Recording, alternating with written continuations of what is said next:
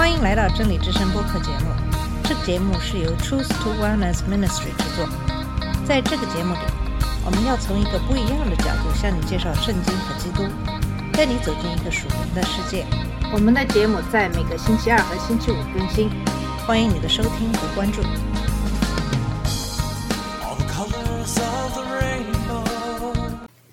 你好，我是马军，今天继续给大家分享马太福音二十七章三十三到五十六节，马可福音十五章十六到四十一节，路加福音二十三章二十六到四十九节，约翰福音十九章十六到三十节的经文。那么这几段经文讲述的是耶稣被钉十字架的具体的一些细节。在上期节目给大家先阅读了以上的四段有关耶稣被钉十字架在四本福音书中的相关的经文，并且讲到耶稣被送上十字架受难。那么今天接着上一期的节目，继续给大家分享剩下的经文。接下来讲的是那些士兵为了耶稣的衣服来赌博，这是在马太福音二十七章三十五到三十六节。马可福音十五章二十四到二十五节，路加福音二十三章三十四节，约翰福音十九章二十三到二十五节的经文。这四本福音书都提到士兵们为耶稣的衣服进行了赌博。约翰福音十九章二十三到二十五节讲的最详细。士兵们把耶稣钉在十字架上以后，就把他的外衣做成四件，每个士兵一件，还有内衣。现在内衣是无缝的，织在一块儿。他们就彼此说：“我们不要撕破它，要用揪来决定它是谁的。”这为了应验经文，他们把我的外衣分给他们，又为我的内衣抓阄。因此，士兵们做了这些事。这对士兵们来说，只是又一次例行的钉十字架。他们进行着正常的活动，包括把被钉人的衣服分了。然而，神的手在工作，因为士兵们通过这件事实现了一千多年前大卫在诗篇二十二章中的预言。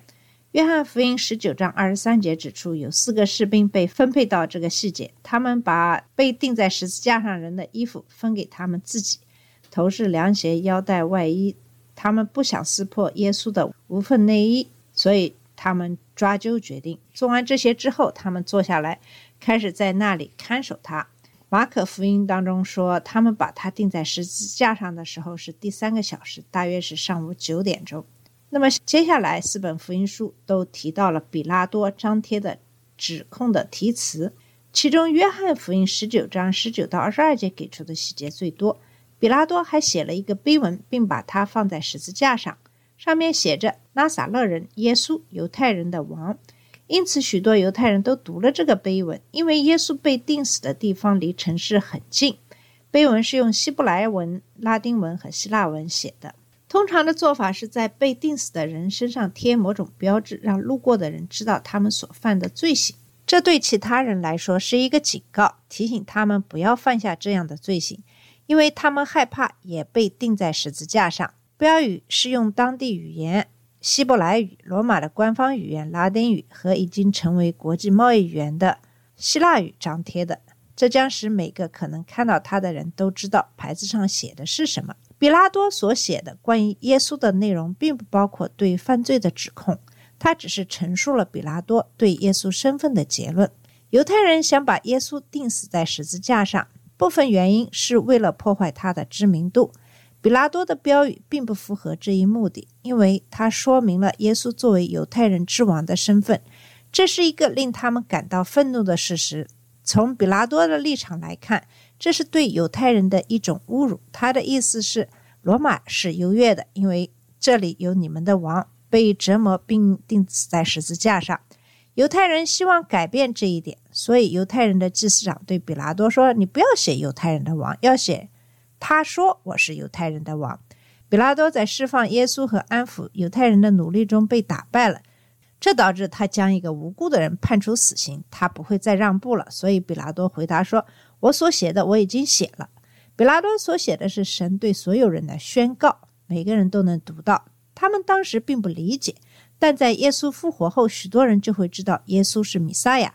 他在十字架上实现了诗篇二十二章、以赛亚书五十三章的语言。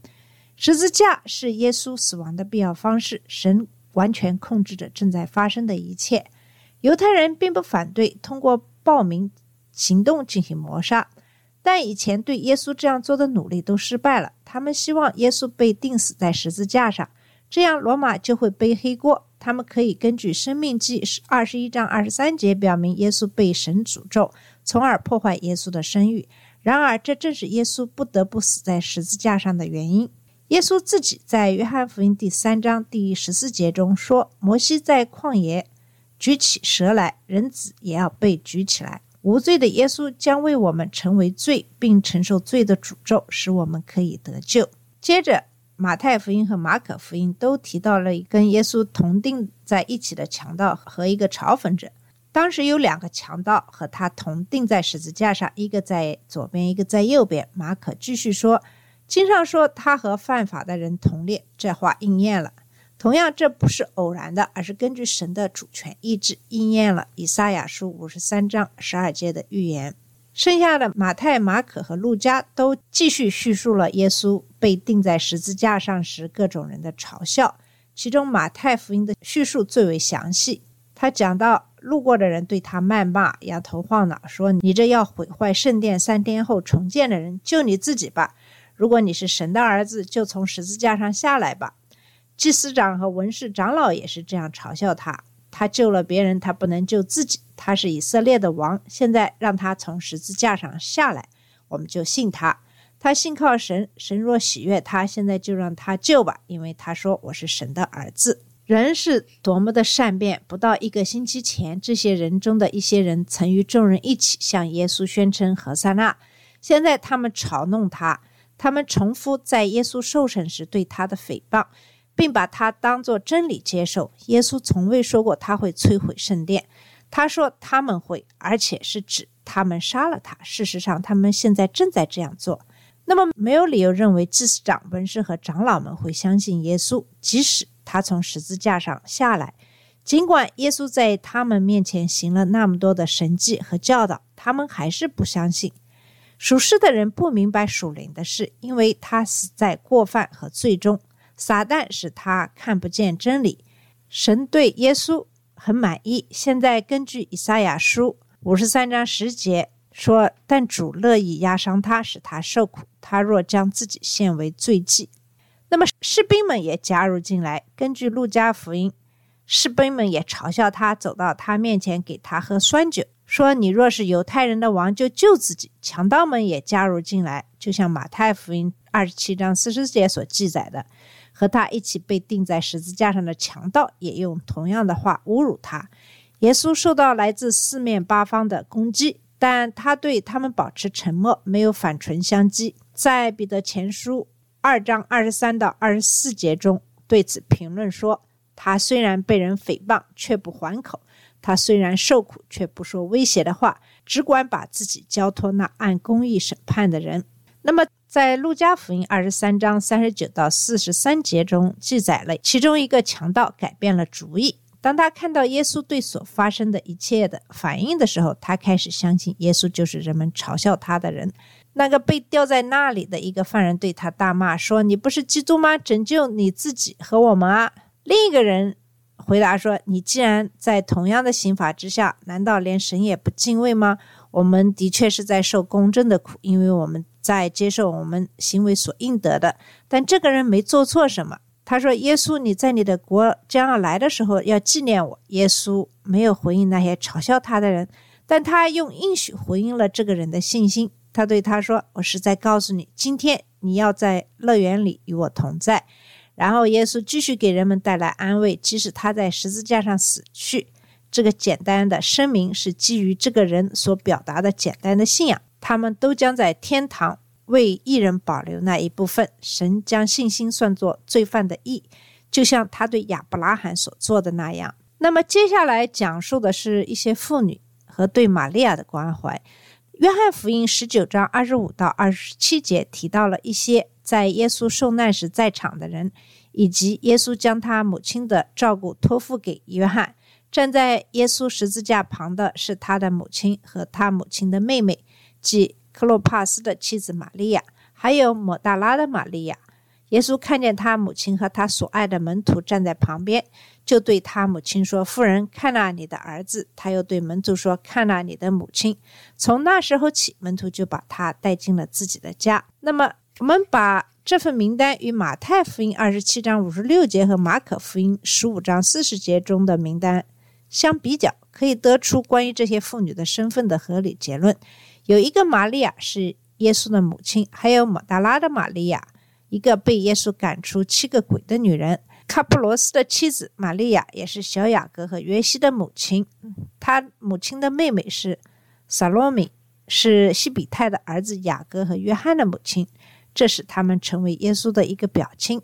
如果这些身份是正确的，耶稣将他母亲的照顾委托给他的侄子，即耶稣的门徒约翰。耶稣为什么要这样做呢？首先，这表明约瑟已经死了，否则就没有必要这么做。第二，耶稣的兄弟不在场。我们从约翰福音七章五节和加拉太书一章十九节知道，他们没有一个人相信，直到耶稣复活之后。耶稣当时甚至照顾到了一些小细节，他现在也是如此。我们可以把我们的忧虑抛给他，因为他是关心我们的。在这里要指出的是，耶稣称玛利亚为女人，这并不是他对她的无礼或不尊重，而是强调他必须与她有不同的关系。他在十字架上也是为他的罪孽而死，他需要承认他的真实身份，即他的救主和主。这是对罗马天主教和其他人所实行的愚昧的玛利亚主义的揭露。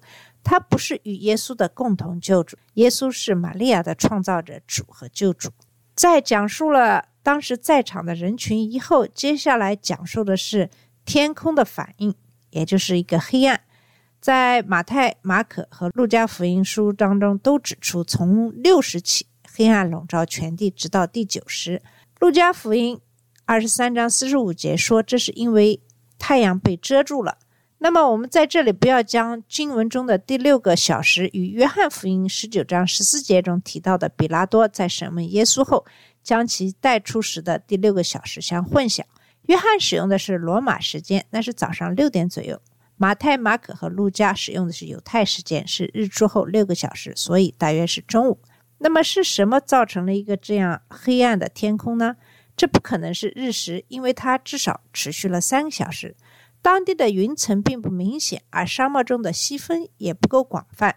圣经以外的资料，如奥利根和特图良，表明黑暗不仅仅是在巴勒斯坦，至少包括了在地中海地区。神造成了黑暗，他如何做到这一点，取决于他。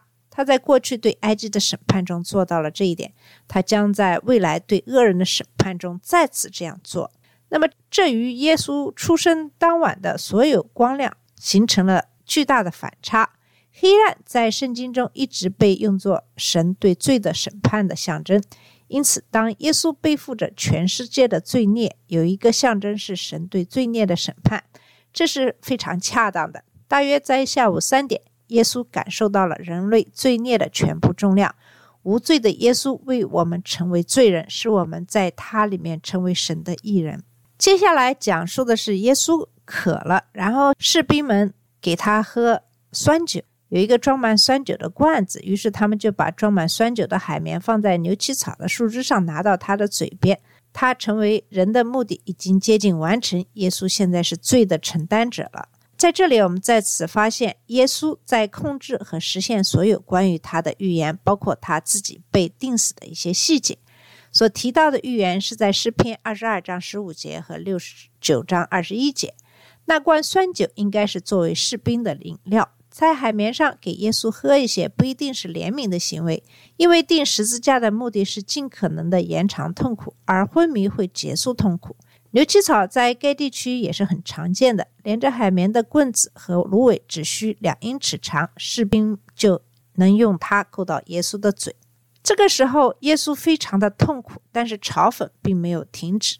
在马太福音。当中说，其余人说：“我们要看以利亚会不会来救他。”站在周围的犹太人在整个受难的过程中一直在嘲弄他，要他呼求神来救他。现在他们认为耶稣在呼唤以利亚来救他。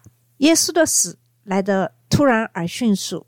约翰福音中说：“因此耶稣领了酸酒，说成了。”马太、马可福音和路加福音都说耶稣大声呼喊。路加福音说，耶稣说：“父啊，把我的灵魂交在你手里。”说完这句话，他就咽下最后一口气。约翰福音十九章三十节说，他就低下头来交出他的灵魂。耶稣的最后一句话表明，他完全控制了自己的死亡，因为他交出了自己的灵魂，他没有被从他身上夺走。接下来，我们看到一个北夫长的结论，在马太、马可、路加福音当中都提到了北夫长的反应。马太福音二十七章五十四节说，百夫长和那些和他一起看守耶稣的人，看见地震和所发生的事，就非常的惊慌，说这真是神的儿子了。马可评论说，百夫长就站在耶稣的面前，看到了他最后的呼吸方式。路加评论说，他们随后开始赞美神，说这人是无辜的。北夫长看到了证据，得出了他的结论。我想我们会在天堂见到他。马太福音二十七章五十一到五十六节记录了耶稣死后立即发生的几个惊人的事件，包括圣殿的幔子被撕成两半、一场大地震和耶路撒冷一些圣徒的复活。那么这些我们将在以后的节目里边介绍。今天的节目我们就先到这里。在我们结束今天的节目之前，我想再跟大家声明的一点是：耶稣不是一个受害者。他是按照神的预定计划和预知被钉死的，即使在十字架上，耶稣也在控制之中，甚至关于他的死亡的详细预言得到实现。耶稣说成了，是宣布所有关于救赎的预言都已实现，剩下的如复活等预言也肯定会实现。所以，耶稣可以说他已经完成了。已经完成是耶稣基督福音信息的希望，也是真正的基督。教与各种宗教不同的地方，因为他们总是有额外的工作必须完成才能获得救赎，不管他们的概念是什么。只有在基督教中，基督教的救赎工作已经完成了，所以我们不可能再做什么来获得神的宽恕和他的青睐。救恩是由神的恩典授予我们的，只是因为我们对基督的信心，我们的善行只是对他的爱的回应。这是因为耶稣对我们的爱。好了，我们今天的节目就到这里。在下期节目里，会给大家讲述耶稣的安葬。好，谢谢你的收听，我们下次节目再见。这里是真理之声播客节目真理之声是 truth to wellness ministry 旗下的一个节目由 truth to wellness ministry 制作和播出如果你有什么想跟我们分享请给我们发电子邮件我们的邮箱地址是 truth to wellness at gmail dot com 你也可以直接去我们的网站 www truth to wellness dot com 浏览更多的信息下次节目再见 all the colors of the rain